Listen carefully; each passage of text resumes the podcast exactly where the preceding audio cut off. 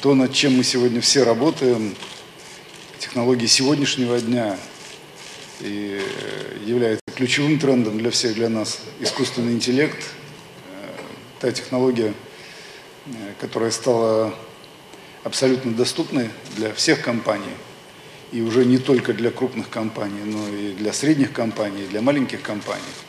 И сегодня, собственно, этот тренд определяет самые последние изменения, которые происходят во всех индустриях. И есть еще целый ряд технологий сегодняшнего дня, можно их перечислять. Э, я думаю, что вряд ли я открою какую-то э, новость в этом. Несколько ключевых тезисов. Да. Вот это человек, который создал ту самую General Electric, которая сейчас э, пытается усиленно разделиться и стать управляемой компанией, потому что он вырастил такую гигантскую компанию, что сегодня сложно с ней справляться. И он сказал, по-моему, очень э, простую фразу, э, которая определяет наши отношения к тем изменениям, которые происходят. Совершенно бессмысленно отслеживать все изменения, мы за ними не успеваем. Могу сказать, что ну, у нас работают э, десятки тысяч технических специалистов, и я могу сказать, что я поднял руки в понимании того, что мы не сможем успеть за всеми трендами. И первый вопрос, конечно, это вопрос приоритизации того, что происходит для твоего бизнеса. И э, отсюда два вывода побеждают те кто умеет приоритизировать и концентрировать усилия. И второе, те, кто понимают, что ни одной компании в мире не под силу справиться со всеми трендами. И э, нужно быть открытым к миру. Нужно быть э, ключевое качество менеджера и ключевое качество компании – это коллаборация, это сотрудничество, это умение слышать умение слышать клиента, умение слышать э, своего конкурента, умение слышать партнера, э, умение слышать э, тех людей, которые ломают тренды. И если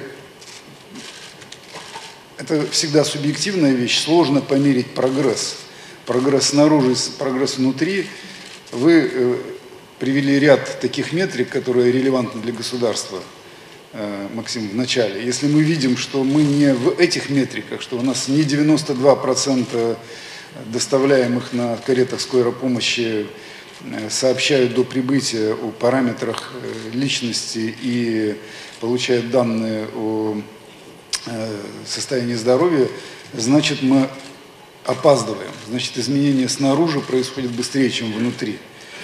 И это означает, что конец близок вот это вот слово «конец близок» для меня это, как для руководителя крупной компании, очень такие, ну что ли, стимулирующие слова, потому что конец близок, он может быть э, заканчиваться двумя типами действий. Первое, конец близок, нужно к нему подготовиться, то есть там, да.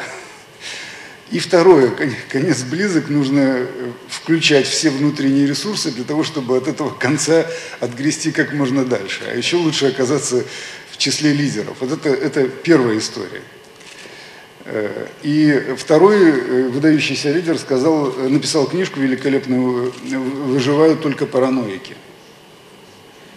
Вот сегодня люди, которые несут большую ответственность, неважно, это лидеры государства, я им вообще не завидую, лидеры крупных компаний, в шкуре которого я нахожусь, это во многом паранойя. Паранойя вот этого все время боязни этого конца, потому что не дай Господь Бог, ты приблизишь этот конец, и ты войдешь в историю компании, в моем случае это 176-летняя история компании, как человек, который приблизил конец этой компании, которая прожила столько лет. Поэтому это всегда параноидальное состояние, переосмысление того, что ты делаешь, что нужно делать лучше, быстрее, чтобы компания находилась э, э, в арьергарде, э, а не в хвосте. Второй тезис, о котором бы я хотел сказать, сегодня ключевое противоречие, которое мы видим, это вот, вот это та самая инфраструктура, что такое сегодня мы, мы как мы существуем, как мы то, о чем мой коллега сказал, э, что все между собой соединено, как, какие соединения, соединения есть на сегодняшний день. И вот эта вот, вот эта вот вещь, линейность и экспоненциальность, это ключевое противоречие, которое сегодня есть в нашей жизни. Мы находимся сегодня вот в этом вот э, переломном колене. Поэтому нам так дискомфортно, и поэтому нам так интересно. И вот это переломное колено, оно очень много дает возможностей людям. И те, кто находится в этом тренде, они говорят, как здорово, как интересно. Я хочу знать, что будет дальше. Давайте двигаться быстрее. Те, кто продолжают двигаться по красной траектории, для них это вызывает ужас. И между ужасом и восторгом вот это вот э, то состояние, которое мы сегодня испытываем все. И будущее вот это вот, то есть мы хотим все оказаться в зеленой линии. Будущее государства, компании и так далее, и так далее, они управляются людьми из прошлого, которые думают линейно. И вообще мы люди, мы в принципе думаем линейно. Противоречие между нами, как линейными мыслителями, линейными деятелями и экспоненциально растущим миром, вот это ключевой тренд, который будет определять все остальное. И третий тезис, о котором бы я хотел еще сказать, наверное, это какой может быть ответ на все это. Если мы сегодня обсуждаем э, коллаборацию между государством и бизнесом, это перестройка модели управления. Перестройка модели управления бизнесом, перестройка модели управления государством, чтобы построить мягкие ноги, которые бы могли вовремя реагировать на те изменения, которые происходят, с тем, чтобы не застыть и не оказаться отброшенным на обочину. Ну, мне кажется, нам э, немножко дискуссии не хватает. Поэтому я вот, вот записал то, что сказал э, министр экономики. В принципе, он сказал абсолютно правильные вещи. Весь вопрос в том, какую модель выбрать. Единая идентификационная платформа. Вот меня, меня дрожь пробирает, когда я себе представляю, что будет какой-то дядя, который для меня, для моего бизнеса будет что-то идентифицировать, и при этом возникает огромное количество вопросов, как он это будет делать. То есть, одну из сфер, это делает искусственный интеллект, вот, э, коллега из BCG сказал в отношении там Alibaba, э, это э, один из подразделов искусственного интеллекта, NLP, да, Natural Language Processing, они оттренировали модель до того, что она стала распознавать английск, английскую речь лучше, чем человек. Представьте себе, что эта вся история принадлежит китайскому государству, и никого туда больше не пускают. И китайское государство будет тренировать ее так, как оно хочет, и вот по тем правилам, по которым оно хочет. В общем, пропадает стимул у всех игроков этим заниматься. Сегодня тысячи игроков на рынке, в том числе на российском рынке, если говорить о э, платформах идентификации, у нас великолепные есть компании, есть, которые входят в пятерку мировых э, по э, image recognition. Назначенный оператор будет за всех развивать эту технологию, и вот почему-то вот эти а, у нас внутри развивается, э, развивается эта технология, причем в разных подразделениях разные технологии. Мы провели, и один из наших стартапов, в который мы инвестировали, обладает очень высоко развитой компетенцией. Э, компания Vision Lab один из лидеров в этом. И вот мы у себя думаем, ну, у нас сейчас есть супер стартап, у которых великолепная компетенция, они хорошие отработанные модели, Нейронные сетки работают очень хорошо. Там есть над чем работать еще с точки зрения динамических моделей, потому что распознавание статических образов, динамических образов – это разные вещи. Может быть, нам стоит закрыть внутренние подразделения, которые занимаются image recognition, и, в общем, все сконцентрировать в одном месте. Ан – нет. В каждом из подразделений есть свои особенности – и у нас каждое из подразделений вышло и сказало, мы хотим иметь доступ к общему движку, но дайте нам возможность учить свою модель сами. Потому что у нас есть огромное количество специфики. Да, там, у нас подразделение, которое управляет плохими долгами, они учат, у них там есть э, такая нейронная сеть, которая называется Iron Lady. Они ее два года учат, конечно, первое, им жалко ее отдать, а второе, там огромное количество специфики. Там свои реакции на определенные ситуации. Сейчас мы говорим, когда мы говорим о э, диалоговых всяких вещах, да, ботах, то тогда мы имеем в виду и э, всевозможные вещи, которые даже посчитать-то нельзя. Так, интонации, с которыми он отвечает, вообще мужской или женский голос, в каких ситуациях и так далее, и так далее. Вот мне кажется очень важно, коллеги, роль государства, которая гигантская во всем, во всем процессе э, создания цифровой экономики. И тот поворот, который у нас произошел, считаю, 17 год для нас был поворотным в этой части. И все присутствующие здесь э, коллеги и многое делают для э, развития цифровой экономики. Министерство экономического развития очень активно этим занимается. И у нас огромное количество дискуссий и они нас погружают в те вопросы, которые мы, о которых мы раньше вообще не думали. То есть это, это все правильные вещи. Но, мне кажется, очень важно нам выбрать модель взаимоотношений. Перед тем, как мы что-то начнем регулировать, перед тем, как мы начнем под какие-то сферы там влазить, нам нужно выбрать модель взаимоотношений с субъектами, между государствами и субъектами. Монополизировать какую-то функцию, добавить туда деньги, мне кажется, это плохая модель регулирование или ужесточение регулирования – это плохая модель.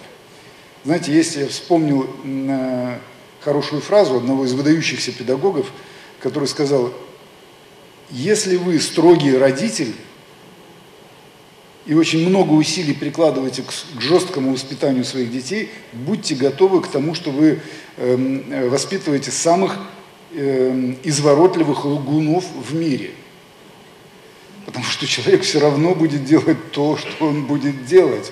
Он научится докладывать тебе то, что ты хочешь услышать от него.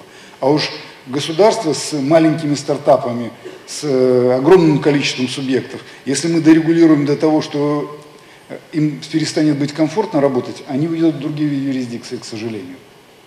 И нужно здесь на очень-очень мягких лапках создавать всю инфраструктуру.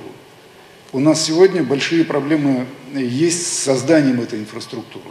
И вот э, программа в цифровой экономике, которая там, э, кадры и образование, да, важнейшая история. Сергей Николаевич говорил про науку, потому что квантовый компьютинг сегодня это наука. Приложения, сенсоры, там, шифрование могут быть профинансированы компаниями. Квантовый компьютер – это серьезная еще фундаментальная история. И уйдет, я не такой оптимист в этой части. Мы, мы оценивали, для себя, оценивали для себя финансирование разработки квантового компьютинга дорого и долго, пока мы не готовы. Совместно с государством, да, но сами профинансировать не сможем. Поэтому мне кажется, ключевая история сейчас вот для нас выбрать модель регулирования. Модель регулирования должна быть очень мягкой, чтобы создать комфортную зону для сохранения здесь, для воспитания здесь мозгов и сохранения здесь мозгов.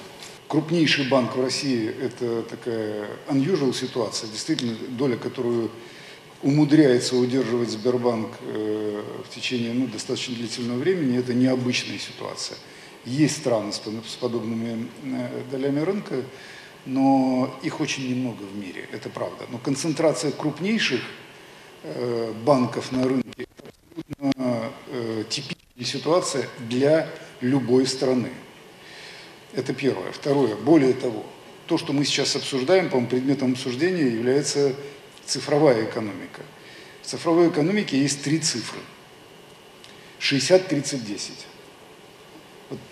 коллега из BCG, наверное, это магические цифры тоже знает, и любой цифровой игрок знает. Цифровая экономика характерна тем, что она приводит к тому, что победитель получает все. 60, 30, 10, первый игрок 60, 32 игрок 10, все остальные. Это зрелый цифровой рынок. Поэтому, конечно, можно пытаться с этим бороться, но сейчас несколько раз упоминалась Alibaba, Microsoft и так далее, и так далее. И, и вот это все, я вам хочу сказать, что Microsoft э, монополия, монополия на секундочку в мире. И в общем, ну, не, э, ну, был период времени, когда Microsoft судили, пытались, ну, они использовали не вполне добросовестные методы, им давали по рукам. Но я хочу сказать, удержать эту монополию в течение такого длительного времени – это задачка. И, в общем, то, что компания уже несколько раз сумела перестроиться так и удерживать лидирующие позиции сейчас и до, до сих пор в мире, можно только аплодировать этому. Теперь э, э, по поводу стартапов. Коллеги, мы все время ищем причину вовне. Вот сейчас мы говорим, регулятор защити нас от этих самых крупных банков. Во всем мире тренд стартапов следующий. Раскрутить и продать. Из э, сотни тысяч стандарт, стартапов один выходит и становится там, Ripple компанией. Один. Все остальные мечтают продаться кому-то. Поэтому, конечно, очередь стоит к тем, у кого есть деньги. Неважно, это технологические компании, это банки и так далее, и так далее. Если это финтех, конечно, они пытаются продаться банкам. Это нормальная абсолютная история. Теперь по поводу, приведу одну цифру. 2000 год. Вы, выход на рынок стартапа, барьер – 5 миллионов долларов. 2011 год 5 тысяч долларов. Барьер упал за 10 лет в тысячу раз. В тысячу раз. Поэтому барьеры как раз падают. Коллеги, вот с такими речами не надо создавать новые барьеры. Самое главное, надо позволить и э, э, э надо позволить создать действительно, я согласен с, с тем, что нужно создать атмосферу, и под вот этой вот маркой атмосферы не нужно создать такое регулирование, когда вы не создадите ничего нового и угробите то, что есть. Вот это самый печальный тренд, который мы можем сегодня наблюдать. И эм, э, вот прежде чем э, пытаться регулировать, вот мы говорим, вот сейчас какая-то необычная ситуация. Нужно песочница сначала, песочница и так далее, и так далее. Скажите, когда появился первый автомобиль на улицах там, Нью-Йорка, Лондона или, или Москвы, у нас что, были правила дорожного движения? Слушайте, точно так же, да не, ну, не нужно спешить. Нужно, нужно нормально поддерживать нормальный фон вокруг э, технологии блокчейна и криптовалют. Нужно объяснять людям, что, ребята, это не средство накопления, это очень опасная история. Не надо идти туда, если вы хотите приумножить свой капитал, потому что это лотерея или казино. Пока. Пока. Но ни в коем случае нельзя запрещать, потому что за криптовалютой рождается гигантская новая технология, которую мы пока не в состоянии осознать. Никто не в состоянии осознать. Так же, как родитель квантовой механики Эйнштейн спорил с Бором в отношении, с Нильсом Бором в отношении того, э, какие последствия и приносит то, чего они открыли там совместно. Это, это нормальный процесс. Не, не нужно считать, что сейчас что-то такое происходит, вот такое совсем необычное. Скорость изменилась, это правда. Нужна толерантность, нужно терпение и нужно сотрудничество. Э, государство вам вообще нужно улучшить геополитическую ситуацию. Э, и ну, мы одна из компаний, которая очень быстро становилась глобальной, а сейчас мы потихоньку сворачиваемся, потому что мы под санкциями, нам чрезвычайно тяжело работать в других юрисдикциях. Ну, вторая компания, там, Касперский, вы видите, что происходит, да? ну и так далее, и так далее. Можно там долго эту тему обсуждать. Это опять противоречие между глобальным миром, экспоненциальным ростом, э, линейным мышлением и локальной политикой. Это вот два ключевых противоречия, которые мы сегодня имеем. Из этого противоречия вообще в целом и, и нам, э, и России, и всему миру надо выходить. Второе. Э, честная оценка потенциала наша в части искусственного интеллекта, в части блокчейна. Блокчейн пока только только-только э, зарождающаяся технология. Шанс, конечно, у нас есть, как всегда, но у нас гигантский дефицит кадров. Э, в области искусственного интеллекта это огромная проблема. Просто огромная проблема. мы отстаем в темпах подготовки специалистов, даже при всем при том, что пока тема искусственного интеллекта на российском рынке не очень востребована. Вот мы обсуждаем, э, обсуждали там, с одним из наших э, партнеров, которые создали специальную там, компанию э, Data Factory, они сейчас ее сворачивают и вводят обратно, потому что количество огромная задач внутри компании стоит, а внешний спрос пока не очень велик. Спрос будет нарастать, специалисты будут в ужасном дефиците. Русско... Вообще русскоязычные специалисты и русские специалисты на рынке искусственного интеллекта большой, большой дефицит. И э, поэтому кадровое образование, то, что Максим Станиславович сказал, абсолютно приоритетнейшая, самая приоритетная задача. Э, теперь, теперь вот, если бы был, был ответить, э, возможно ответить на э, вот эти пять вопросов, был бы шестой вопрос, все, я бы поставил все, конечно, потому что настолько переплетено между собой. Я вот Сергей Николаевич был на этой встрече, мы были два года назад в Силиконовой долине, и там обычно устраивают, устраивают нам встречу с русскоязычными ребятами. Ну, и, и они скучают по русскому общению, хотят с нами встретиться, нам интересно с ними пообщаться. Ну, э, нам представили девочку, химик э, биолог, одна из выдающихся таких молодых, им 30 лет, закончила МГУ, работала, занималась наукой в МГУ, защищалась в МГУ, уехала в Стэнфорд. И, ну, ее нам представили как звездочку такую просто. И я спрашиваю ее, скажите, почему вы уехали? Она ушла, уехала вместе с мужем, муж тоже занимается наукой. Я говорю, ну, понятно, здесь климат не такой, как в Москве. У нас в декабре 6 минут солнца было, в Силиконовой долине там с этим получше. Она говорит, нет, да при чем солнце? Говорит, я в Москве сидела в лаборатории, здесь сижу в лаборатории. Не могу сказать, что у меня там много развлечений. В Москве, в общем, с развлечениями получше. Там и театры, и все остальное.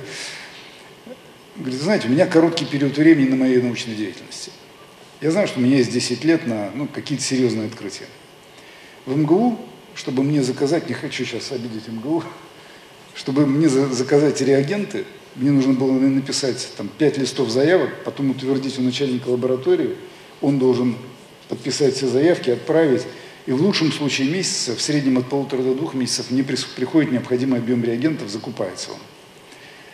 Как это происходит здесь? Я, говорит, вечером э, ухожу поздно ночью, на компьютере набираю все, что мне нужно, а к 8 утра я перехожу, у меня все лежит. Я понятия не имею, откуда это берется. И вот эти, говорит, посчитайте срок доставки, одна ночь и там месяц, условно говоря, да, или два месяца, помножьте это на мои самые, эти самые 10 лет, которые у меня есть для активной научной деятельности. Это инфраструктура, это климат – это что такое? Или это система управления? Вот, э, и вот эти факторы, они зачастую влияют значительно больше э, на молодых людей, на, на, на кого угодно, потому что не все люди готовы бороться. Люди готовы принять те условия, которые есть, потому что они хотят заниматься своим делом. И вот это, это очень большой вызов. Нам надо знаете, у нас есть э, э, как выходное интервью такое в HR-менеджменте, когда человек покидает компанию, мы делаем интервью, почему ты ушел, где мы тебе так насолили, что ты захотел уйти. Вот мне кажется, такое выходное интервью бы сделать, и вот эти ключевые вещи от людей, которые уезжают, эти звездочки, эти стартапы, эти ученые и так далее, и так далее, и создать программу по тому, как этот самый климат ну, серьезно лучше, чтобы никто не уезжал.